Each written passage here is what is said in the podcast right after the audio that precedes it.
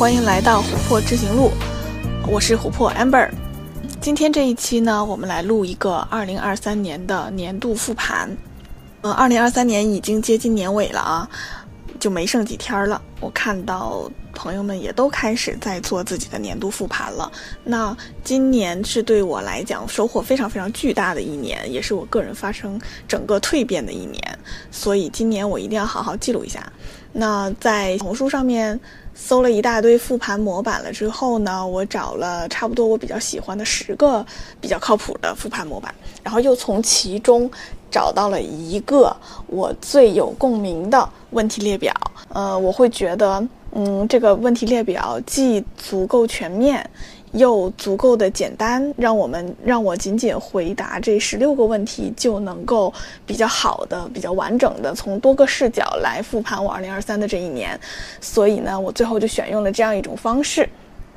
然后与此同时辅助的呢，就是我为我当前现在的这个呃满意程度，呃我还打了一个生命之花的那个生命平衡轮的分数啊，这个我也会放在 show notes 当中。嗯，那话不多说，我们就直接开始复盘吧。首先第一个问题就是为自己的2023年打个整体的分数吧。那我的打分就是我要打十分。十分，就那个星星是顶到顶格的那一种，哦，特别特别的满意。我最我对二零二三年的我自己，呃，满意度就是爆表，然后我自己的收获和蜕变也是非常非常巨大的。那后面的问题回答完了之后，大家就知道我为什么这样说了。第二个问题就是用本来的问题是用三个关键词总结自己的二零二三年，但是啊，我最开始也是写了三三个关键词的，但是后来我发现三个关键词并不太够啊，所以我就呃把它改给改了，我自己擅自就把它给改了。我说我用四个关键词来总结二零二三年吧，我用的是挣脱、抽离、冲击之后升维，呃，原因就是。第一个是挣脱的话，其实在今年的年中六月份左右的时候，我呃产生了一次巨大的变化，就是我从职场当中呃脱离出来了。其实是一场规模不小的裁员，然后那我和我当时所负责的一整个部门都从那家公司被呃连根拔起了，大家的这一整条业务线都给解散了。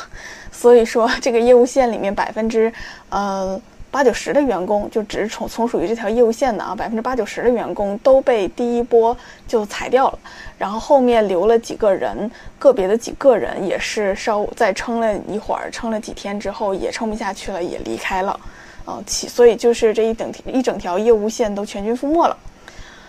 呃，抽离就是离职了之后。我其实获得了一个非常非常宝贵的机会，能够从我过去努力奋斗的这几年的工作经验当中，嗯，抽离出来，然后我就重新开始审视我自己，得到了一个从呃从风暴漩涡当中出来了之后，重新回看这些风暴的这样的一个抽离的呃外部视角，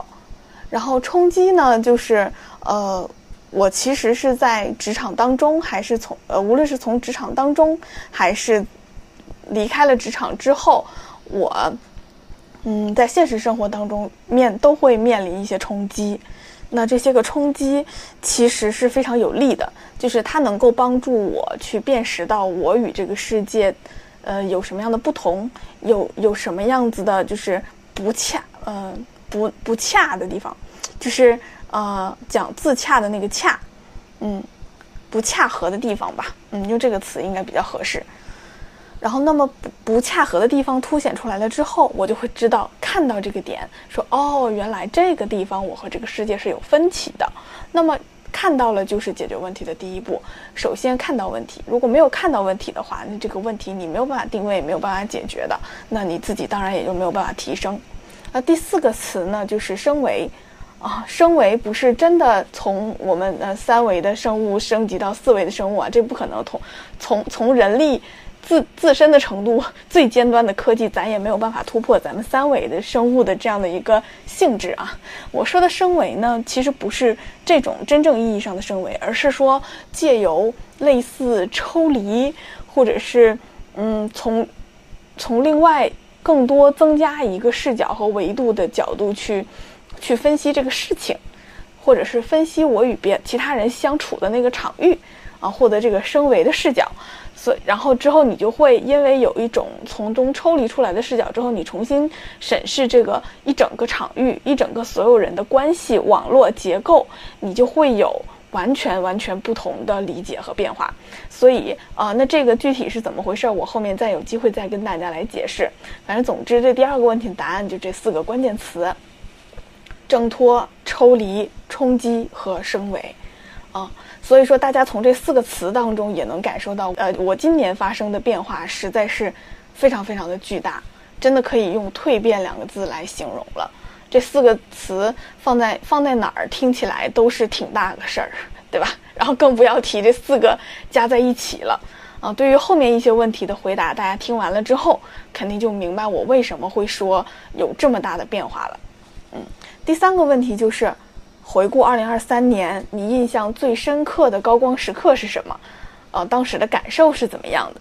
那原来的问题还是你印象最深刻的三个高光时刻是什么？那我现在基于实际情况，我仍然把它做了一个修改，就是我会列出四个高光时刻。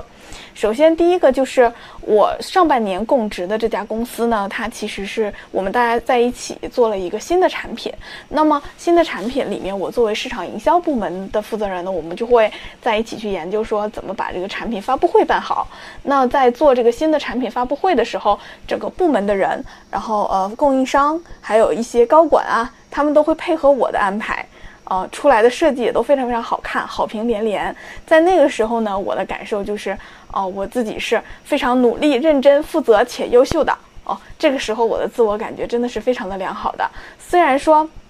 嗯，后来出来的那个场，呃，这个这个客户的线索和经营的数据不是那么的如人意，但是传播性，啊，是非常好的打出去了。因为我们的一些媒体投放啊，以及一些找的一些找的一些嘉宾的咖位也都比较大，然后所以大家都会在网络上面做比较多的传播，所以呢，这个传播量是达到了非常好的效果啊。嗯，然后这第一件事情，第二件事情是，呃，我参加了虎威社本职教练，然后在这个初级班当中被评成了优秀学员，那这个也确实是我认真学习、努力付出努力得到了这种嘉奖。当我被呃宣布说在结营的那个典礼上面被宣布说我能够被评成呃优秀学员的时候，我是非常非常欣慰的。然后还有六月份的时候，我也同时参加了一个小红书的训练营。然后小红书的训练营其实也是一个线上培训打卡的一个机制。那么我也是按时完完成作业的。啊，然后我在小红书的训练营里面也被评评为了优秀的学员。那因为大家其实其他的学员是因为工作太忙了，买了这个训练营呢，却没有时间去执行，所以他们更多的是，嗯。购买了这个训练营是缓解一些焦虑吧？可能其实他们后来也有聊到，有很多人聊到说买了这个训练营，并不是他真的要做出小红书的 IP，而是说一方要么是呃感受一下现在的世世界都在发生什么样的变化呀，然后要么就是与年轻人多多的对接呀，然后要么就是啊找一找找一找那个渲染的氛围和手感呀。但是其实他们自己的定位啊，或者是他们现在的时机，好像都还没有想好，不不到那个出来做 IP 的时候。所以，嗯，那既然大家都是这样的一种节奏的话，其实呢，他们其实不是真的要做出来这个 IP 的。那我感觉我自己拿到这个优秀学员也没有什么意外的，毕竟我是一个没有在上班的，然后有充分的时间来思考自己的定位，并且做出一定的选题规划的这样的一个学员。那嗯，但是这个事情也是得到了一定的肯定的，所以获得的这两个优秀学员让我觉得还是比较高光时刻的。然后再有第三个高光时刻呢，就是呃，我今年结婚了。所以，我今年在九月份和十月份的时候，分别办了两场婚礼，一场在我的老家辽宁，一场在我先生的老家，呃，甘肃武威。所以这两场婚礼的效果都非常非常棒，然后我个人十分的满意。那我真真切切的也感受到了一切都很顺利的这一种幸福感，啊。然后第四件、第四个高光时刻是，嗯，我刚开始做教练的时候，我最开始早期放出了二十个，呃。呃，免费的尝试的体验名额。那么我第一次，呃，第一次跟一个客户去做体验的时候，他就愿意去为我付费了，呃，就是呃免费的那次送完了之后，他就又再约我第二次、第三次、第四次，哦，又单次付了三次了之后，直接在呃再买了我的八次的长期的呃长教练服务，所以这个时候在我的教练的职业生涯当中是非常非常。呃，大的一个鼓励，然后还有我的第二个客户是，也是在跟我呃做了一次免费的 coach 的体验了之后，因为对我产生了很大的信任，喜欢我这个人的性格，然后希望多被我感染，所以他也毫不犹豫的直接下单了我的八次的人生教练，呃的这这个套餐包服务包，所以我很轻易很容易的就收获了我这二十个免费体验的客户还没有做完，我刚做了。三五个吧，就已经收获了两个客户，呃，转化转化为长期付费客户，所以在六月份的时候，真的是给我非常非常大的鼓励。再加上，嗯，又经过几个月的修炼，等到，呃，那个时候六月份的时候是我刚刚开始学习教练的时候，然后，呃，十到今年的十二月前几天，二十三号那一天，哦，因为这个客户他其实一直有一个原生家庭的课题，我们都已经聊了。呃，五五五六次了吧，他都没有。敢去触碰原生家庭的这个课题，然后之前的 coach 我们就做的有一些收获，但肯定那些话题并不是最能够影响他人生幸福感的那个话题。最能影响他人生幸福感的话题，毫无疑问就是这个原生家庭的话题。那也是在第七次还还是第八次左右的时间，那他才会鼓起勇气说：“amber，我们这一次我觉得我们聊聊原生家庭的话题吧。”嗯，我当时就觉得，哎，心里有一部分东西真的是被融化了，嗯，就感觉我和他之间的这个关系，这个场域有一些更多的冰被融化掉了。那后来在我和他的这次原生家庭主题的这个 coach 当中，哦，也正好是因为我。最近也刚好是有了原生家庭的课题的一些突破，所以我和他关于这个话题的呃教练对话就进行的相当顺利，一切都是按照我发挥的最好的呃状态来的，然后他也给出了特别特别好的效果，所以到这个时间点。我发现我是可以比较熟练的，然后掌握到这个教练对话的一些精髓，然后可以在一场教练对话当中最大化的利用问题的效能，然后帮助客户高效的在一场对话当中。解决他的那个议题的问题，然后这个深度也能达到非常深，所以我自己是对我这半年的教练技术的成长，以及我个人的教练状态的提升是非常非常满意的。所以这几次做教练的体会体验，就是我所定义的第四个高光时刻。那么我的感受是，我感觉我自己成为了一个非常伟大的形象，我空前的自豪。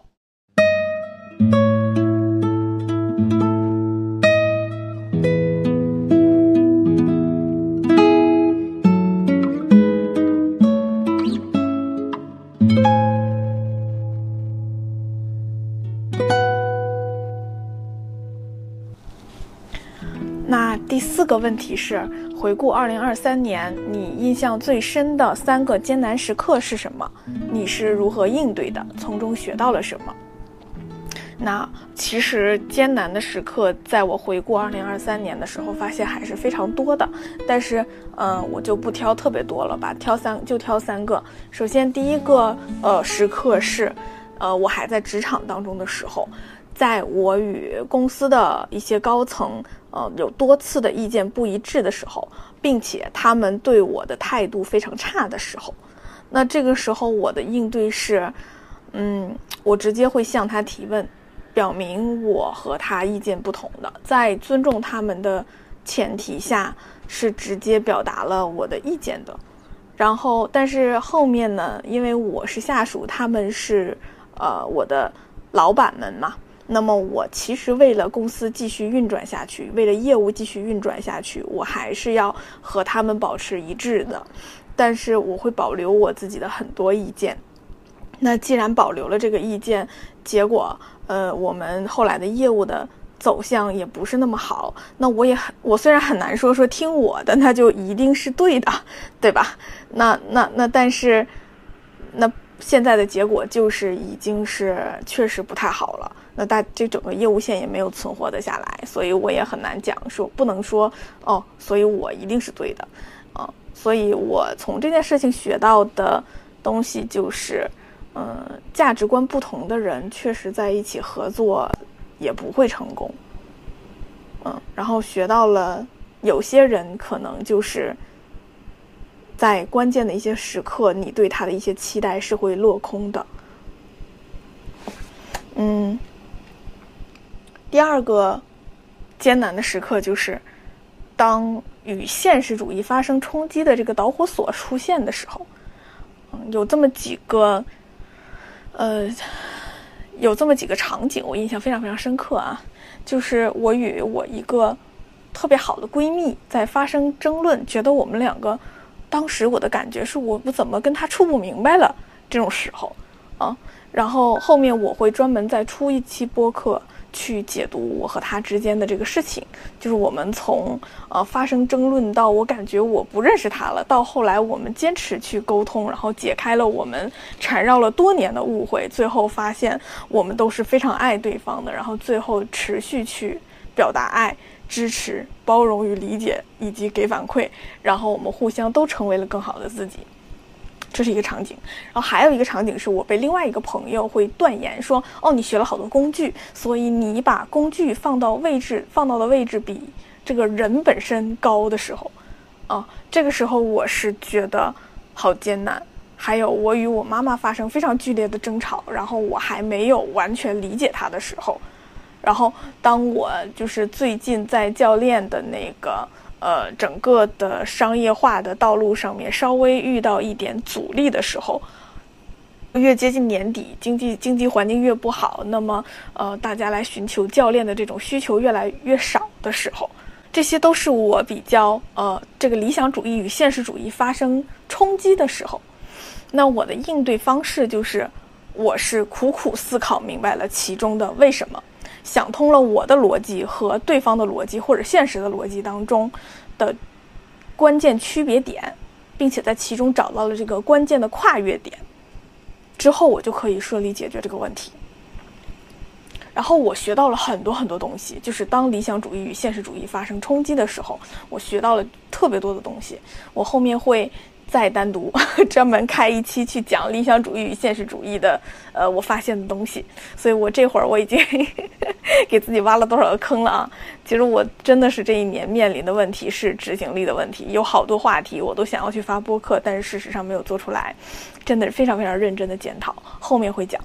我接着说这个呃，现实主义和理想主义发生冲击的事情，我学到了什么？我学到了是，学到的是我释放了自己的情绪了之后。我的理智就回来了，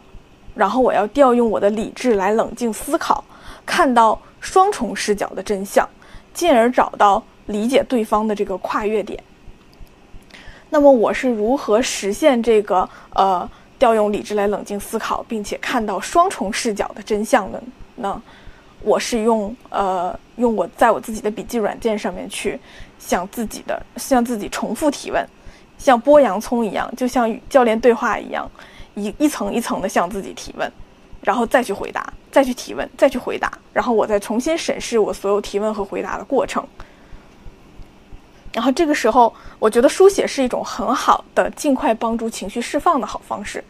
就我的情绪表现出来，其实会有特别多的理性分析，加上情绪涌现放在一起结合起来的。那这个时候的理性分析，它有一定的正确性。就是大家会发现，我每次有情绪的时候，我我我我的说话的语气是带情绪的，但是我说的道理非常的合理，啊。然后，但这个时候的这个理性分析虽然有一定的正确性，但是会是偏颇的理性分析，是我比较惯用的一种分析模式。那肯定是里面会带有我个人的偏好的。我从这个角度来讲，那我的这个道理肯定是能说得通的。然后，That's why 我会因为这个事情生气，或者是有什么样的情绪。但是，当情绪冷静下来之后的那种理性分析，是我可以让自己展开不同的视角，能够看到多层的。道理的，那这个时候我的觉察和开悟，往往是在我冷静下来之后的这个看到多层视角的这种理性分析带来的。好，再说第三个艰难时刻。从婚礼回来了之后，婚礼大概是十月初办的，十月一号办的婚礼，然后回来了之后的两个月的时间，从十月到十一月的后半段，我都非常非常希望自己能够积极行动起来，来制作自媒体的内容，向更更多的人去传达我各种各样的想法和思考，但是我却迟迟动不起来的时候。这个时候是非常非常艰难的，那我是如何应对的呢？首先，我放到我把这个话题放到了多次的教练场景当中去做对话，在我们同学的小造教练的小造练习当中，我拿我自己的这个课题做了一次拿合约的客户案例，然后呢，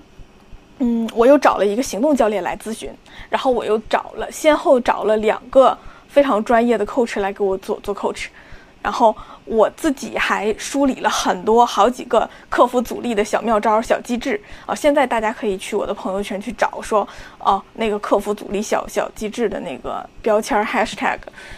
然后我真的是，我真的是为了这件事情，还专门观察了自己的呃日常行为，观察了两个礼拜，梳理出来的这些克服小阻力的小机制，就是我如果不能去做一个更难的事情的话，我一定会先列出几个。呃，几件事情是这几件事情做完了之后，我一定会有充分的心理准备和气氛的准备和条件的准备去做那个更难的事情的。而这几件呃，我比较容易去做的事情，这几件那个事情的一个梯子，一定是我非常非常容易去做的事情。所以这个就是我的很好的克服阻力的小机制。然后我学到了什么呢？在这个回来的两个月没有办法动。就是迟迟动不起来的这个时刻当中，解决了以后，我又学到了什么呢？我学到的是，要了解自己，每个人都要针对性的给自己下药方，就是要，而且就是这是第一个点，第一个点要了解自己，针对性的下药方。第二个点就是就是要死磕自己，就是做执行。我想我写下这句话的时候。写下这个呃，就是死磕自己做执行的这句话的时候，我就突然想到了逻辑思维罗胖啊，他创业的初期就是从每天早上发六十秒的语音开始逼迫自己执行的，从此以后他的事业就开挂了，开始了特别棒的状态。呃，从就是嗯，我想他从每天早上最开始发六十秒的语音那个行动开始之前。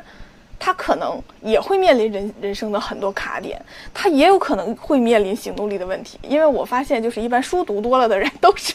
行动力会有点问题，因为会比较容易去调用脑子，而不是动手去干。而且一一些冒险精神也，这个这个事情也很容易是一个卡点，需要去跨越的。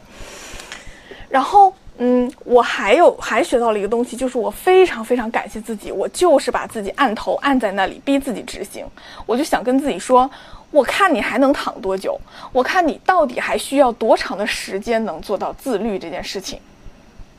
然后最终的结果就是，我最近的工作状态真的是非常的好。然后我现在已经在做那个，我其实一直在做我的日历管理啊。最近又新学了一个日历管理的招儿，就是在用谷歌日历把那个日历上面的你做的不同类别的呃日程行为去。呃，去用不同的颜色去标出来，然后我用日历的这个方法呢，就能够一眼扫过去，我就能看到我的，呃，每天花时间的这个方式都花在哪个领域上了，是花在我自我的身体修养上了，还是我的工作上了，还是我的自我成长上了，还是我帮别人去干什么事儿了？啊，这个都是一目了然的，所以我非常感谢自己，把我自己按头按在那里，逼自己去，啊，就是去执行。你就是一点点自己把自己从那个状态拉出来，因为我以前一直有一个模式，就是我特别依赖别人。大家都知道我是个艺人，艺人就是他的能量来源是外部的世界，他会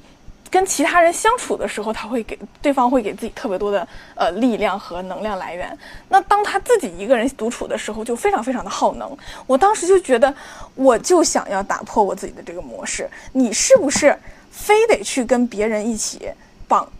绑定去干什么事儿？比如说一起去上个培训班啊，一起去上个舞蹈课、瑜伽课，你才能够去锻炼身体，你才能去做那个事情。你自己一个人你就不能去做吗？你当然这里面首先有一个孤独感的议题，还有一个就是自己自己能不能逼迫自己的一个议题，自己能不能不管是拿个鞭子抽自己，还是在前面掉个苹果勾引着自己，对吧？它它都是一种方式来督促自己，它都是一种自驱力的表现。你甭管是出于爱还是出于怕的，它都是自驱力的一种表现。但是 Amber，你怎么了？就你就怎么了？你怎么就不能靠你自己就生长出来一种自我驱动力，非得依赖别人呢？所以，当我跟一个行动教练在在做那个做教练的时候，我做做咨询的时候，我说：“哎，怎么能让我行动起来？”然后他有一个训练营是大家在一起打卡养成习惯的那种。我说：“哎，你这个挺好，但是。”嗯，不适合我这个阶段。我现在不想通过那方式，我就想自己来。结果现在果然，我慢慢的我就自己调整过来状态了。我现在的工作状态是每天除了吃饭睡觉的时，还有那个锻炼身体、瑜伽、跳舞的时间之外，剩下每天我肯定是可以保证大概呃十一二个小时，其中八小时工作，四个小时自我成长的。所以，呃，我这种状态就是现在已经进进行到了一个全速运转的状态。那能进入到这种状态，我非常非常感谢我自己没有放弃。就是今年十一二月份，我就开启了这个自我逼迫的这个过程，然后真的真的成功了。好，这一点上面非常非常啰嗦啊，讲了半天，这是第四个问题讲完了。第五个问题是回顾二零二三年，你最值得骄傲的三个成就是什么？是你身上的哪些品质去帮助你获得的这些成就呢？呃，我讲三个成就吧。那第一个成就就是，个人自由职业是从零突破了的，然后有了几个长期的客户，也有了几个，呃，也有了两条就是可商业化的自由职业的业务线。那收到了呃一些收入，这个就不说了啊，收到了一些收入，但是不多。所以呢，这个个人自由职业的这个从零的突破呢，呃，我觉得给我带来这些这个成就的品质是什么？呃，一个是好奇，一个是务实，一个是积极主动。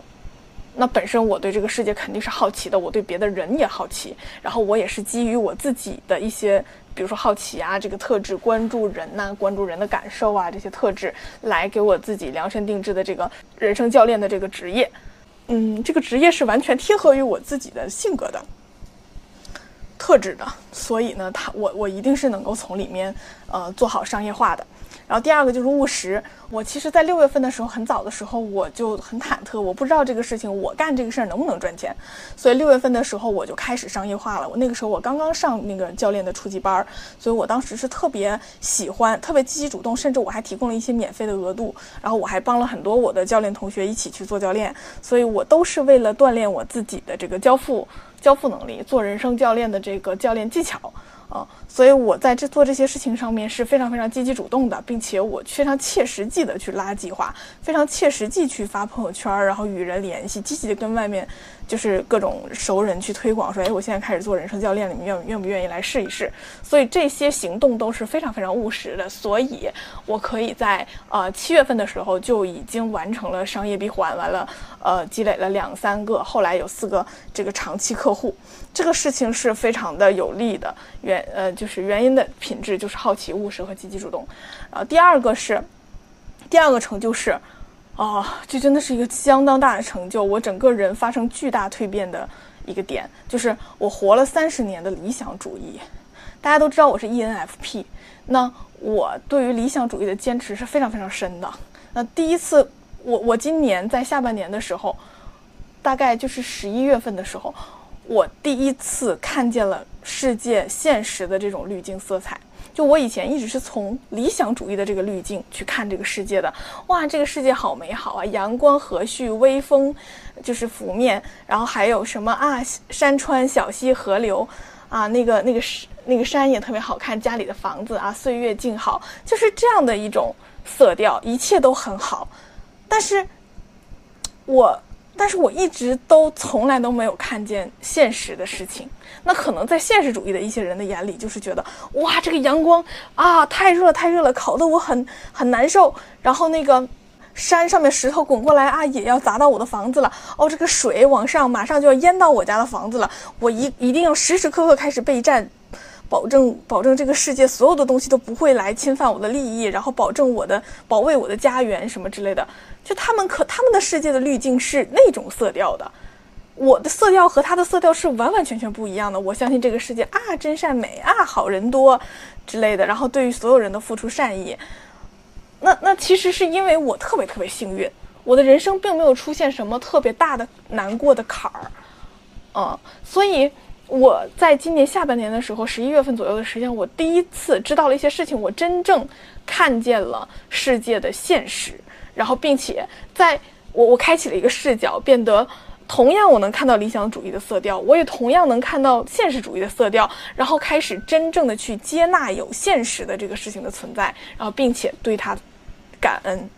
啊，我后面也会专门出播客来讲这个事情啊，这个和我刚才提到的一个啊蜕变也是很很很有连接的。那品质是什么呢？品质就是我有开放的头脑，我可以，我非常注重这个自我提问与思考，然后我是寻根究底的，没有想明白这个结论，我是绝对不会罢休的。然 后第三个是什么呢？呃，就是由于我自己的一些呃平时的呈现。呃，所以遇到了赏识我的人，然后他会和我进行一些合作。那么这个事情的我的品质是什么呢？就是我是非常务实的、认真负责的，然后我是做自己的。那我做自己就可能就会被一些人所所赏识。然后如果这个人他本身比本身他是比你厉害的，他可能就是会呃伸伸一把手来帮一帮你。所以。呃，我想好奇、务实、积极主动、头脑开放、注重自我提问与思考、寻根究底，以及呃认真负责做自己这几个品质，都是能够帮助我实现这个全年的三个我最骄傲的成就的一些品质。第六个问题，回顾二零二三年，你的最大三个遗憾是什么？是什么原因造成了这些遗憾？那其实我的遗憾只有两个。一个就是小红书没有做起来，第二个播客没有及时更新，跟没有跟上我的思想迭代的速度，都是因为沿着思维的惯性，我其实更多的是在思考和规划，然后没有在现实生活当中执行推进，我的执行力没到位。那说是有其他的更优先的事情去做，但是优先级说到底还是自己排的，所以还是没有把这两件事情真正的排优先级排到前面去，就是就是不够重视吧。然后以及就是今年自我迭代的速度有点真的是太快了，所以每过三两天，我这一一期的小红书或者是一期的播客都还没有剪出来的时候，我可能思想已经迭代，迭代五七八次了，真的是这个速度，所以确实是两个遗憾吧。那第七个问题就是，在这一年里，你最满意自己的三个改变或者进步是什么？我觉得我的改变太多了，三个太少了，我要写七个。首先，第一个就是走进了教练，教练就是一个自我提问和向他人提问的这样的呃一种思维方式。那我了解了这个思维方式了之后，他居然给我带来了以下六个方面的巨大的成长。那首先，因为教练。呃，我的第一次接触的第一位教练，他就给我推荐了一套书，就是《与神对话》。所以呢，我看我读过了《与神对话》了之后，这一套书整个改变了我的宇宙观，甚至帮助我更多的去自我探索，找到了我的人生的使命愿景。对，然后这个宇宙观，我现在是呃比较接纳的是宇宙观，就是世界是一体的。呃，这个宇宙是一体的，世界是一体的，世界上面不同的生物都是一体的，所以本质上我和你和他，我们之间就没有本质的区别。那么我们，我帮他也是在帮我自己，我帮我自己也是在帮他，嗯，所以这个是我现在的宇宙观。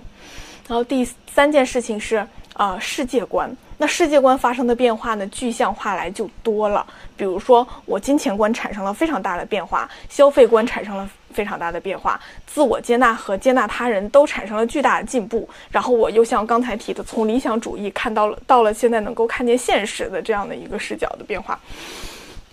那从事业上面，我又离开了职场，啊，进入到了自由职业的状态，甚至我现在开始做一些创业项目。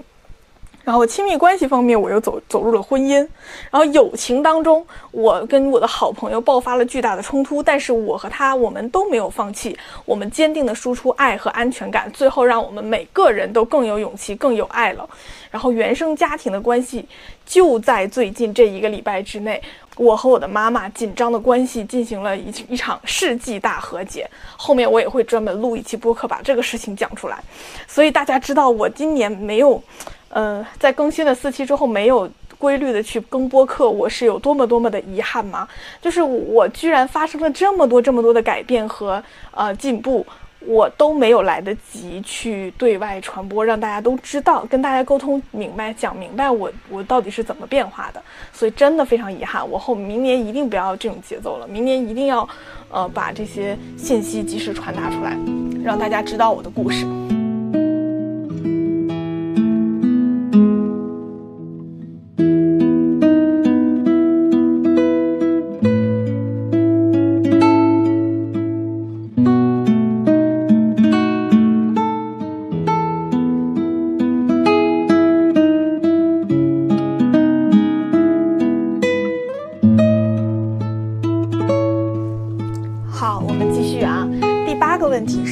在这一年里，你对自己最不满意的地方是什么？嗯，我的执行力，我的执行力太低了，我规划了太多，做了太少，导致我太多的想法呈现不出来。第九个问题，在这一年里，你做过的最明智的一个决定是什么呢？那毫不犹豫，一定是走进了教练呀！所有前面我说到的，呃，一切的蜕变，七个方面的蜕变，一切都是从教练开始的。嗯，第十个问题，在这一年里，如果重新给你个机会，你最希望在哪件事情上做的不一样？我想了一下，我想了半天，我发现没有。我认为一切都是最好的安排，所有的挫折、困顿、停滞，对我来说都是非常非常好的磨砺与修行。所以，我不怕跟大家说，大家可能不一定相信。我甚至现在都非常欢迎苦难。第十一个问题，在这一年里，最想让你让你最想感谢的人是谁？你想对他们说什么？我特别想感谢，我想感谢五波人。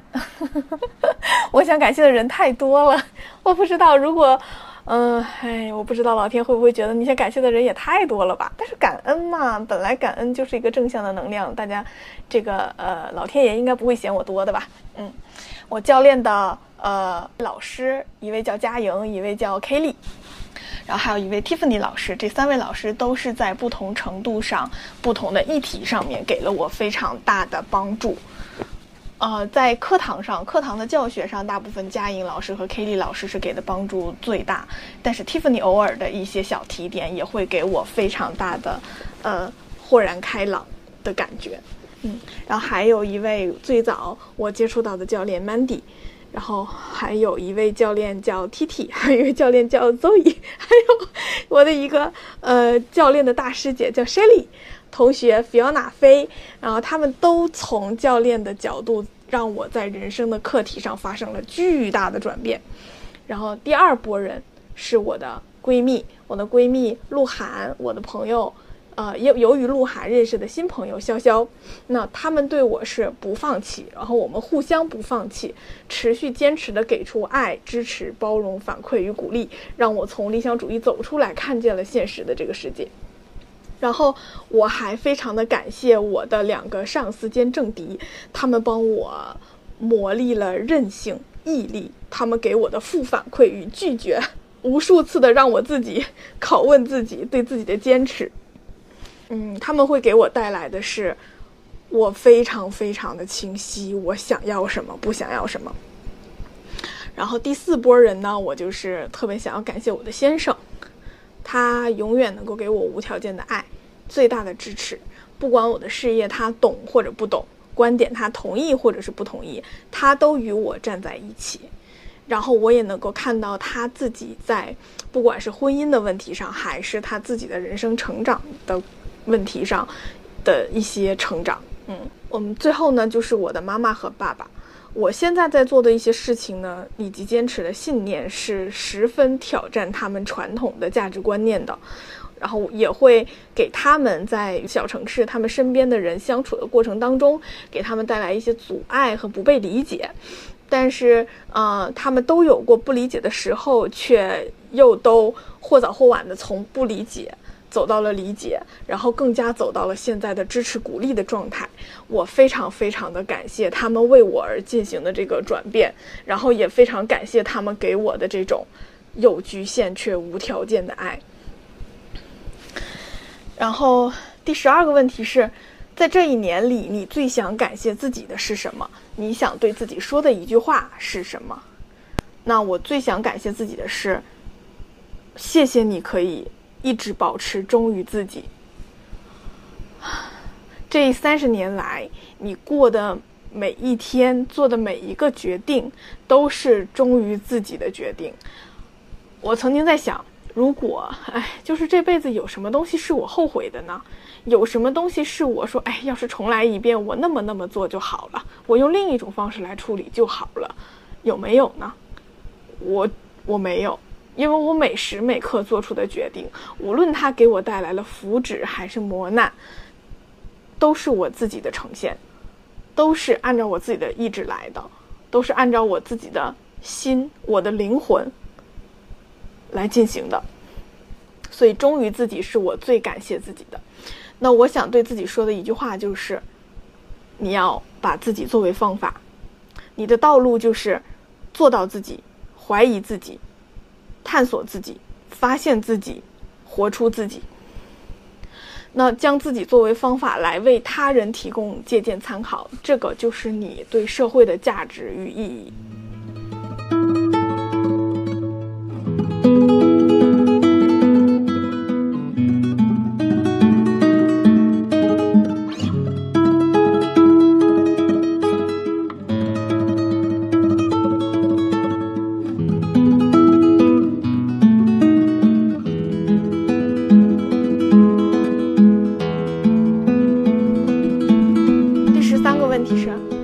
顾这一年，你在二零二四年想要保持 keep 的三件事情是什么？啊，那这个就很好写啦。嗯，第一个就是我要坚持教练的从业道路，因为我就在刚刚，就在刚刚我在录制播客的间隙，就有一个呃新认识的朋友在问我说：“你现在是在专业呃全职的在做人生教练吗？”我说：“是的，就是不管我从事教练的收入是多少。”我都会将人生教练作为我人生的主业，因为它是与我的使命、愿景、价值观都相契合的这样的一份对于我来讲非常神圣的职业，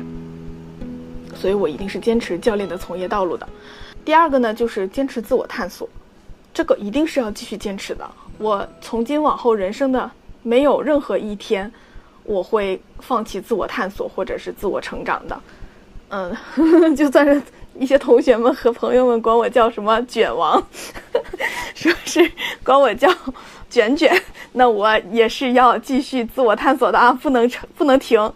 嗯，就是过去确实也是在自我成长的道路上，嗯，做了很多，时刻想着，哎，我这个时间点、这个时间段里面，我能学点什么？我能干点什么？我能。学点什么新知识，我能有点什么启发？从今往后，嗯，我肯定更不会放弃这个自我探索和自我学习。啊第三件事情就是，坚持以爱为中心，冲破一切的阻碍。这个爱呢，包括对宇宙的爱，对世界的爱，对每一个物种的爱，对每一个人的爱，对自己的爱。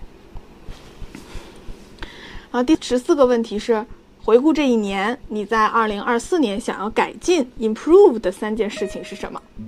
？OK，这个特别明确啊。第一个就是自媒体更新，更多的内容输出。我要在播客、公众号、小红书这三个渠道都会进行更多的输出。其实小红书我做的是视频啊，所以到时候其实小红书的视频和视频号的视频会同步的啊，包括抖音，嗯，然后呃，我会不断的改进呈现。啊，以呃内容生产者加人生教练的双重身份来存在。呃，第二件事情是更加要做到规律的锻炼身体，甚至享受这个，享受一些无变化但是磨练意志和身体的活动，比如说瑜伽。这个跟大家解释一下背景信息，因为我这个人呢是一个腿上面筋特别短。所以那个坐位体前屈，我是连直角都保证不了的，这样的一个，啊，非常笨拙的，现在还有点微胖的人，笨拙的胖子。所以瑜伽对我来讲是非常非常难的事情，并且持续锻炼啊，一个月、一个多月、两个月，然后也会就是这个身体的开开放的程度也会未有寸进啊，就是一点进步都没有，实在是。实在是太难了。但是我在二零二四年一定要更加的做到规律的锻炼身体，嗯，来甚至享受这件事情。好，第三件事情就是要将商业化坚持到底，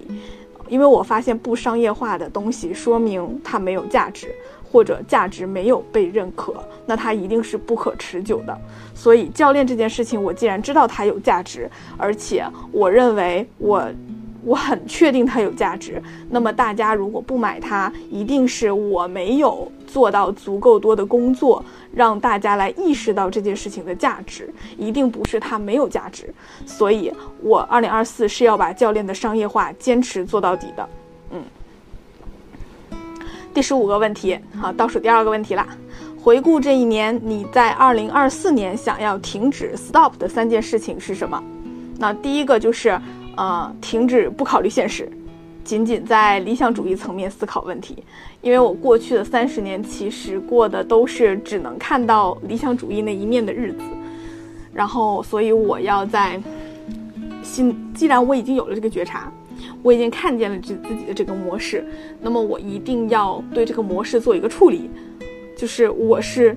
从不光是从理智上我知道要考虑现实，而是最近的很多经历让我从体感上和体验上都非常的知道现实的意义。所以，哎，我真的是过两天一定要录一期我是怎么从理想主义走向现实的这样的话题的一期播客。我不录真的是不吐不快啊，一定要录，大家来监督我，欢迎来催稿。然后，呃，我一定要停止不考虑现实，仅仅在理想主义层面来思考问题。然后第二件事情就是停止做与自我定位无关的事情，停止背负他人的命运。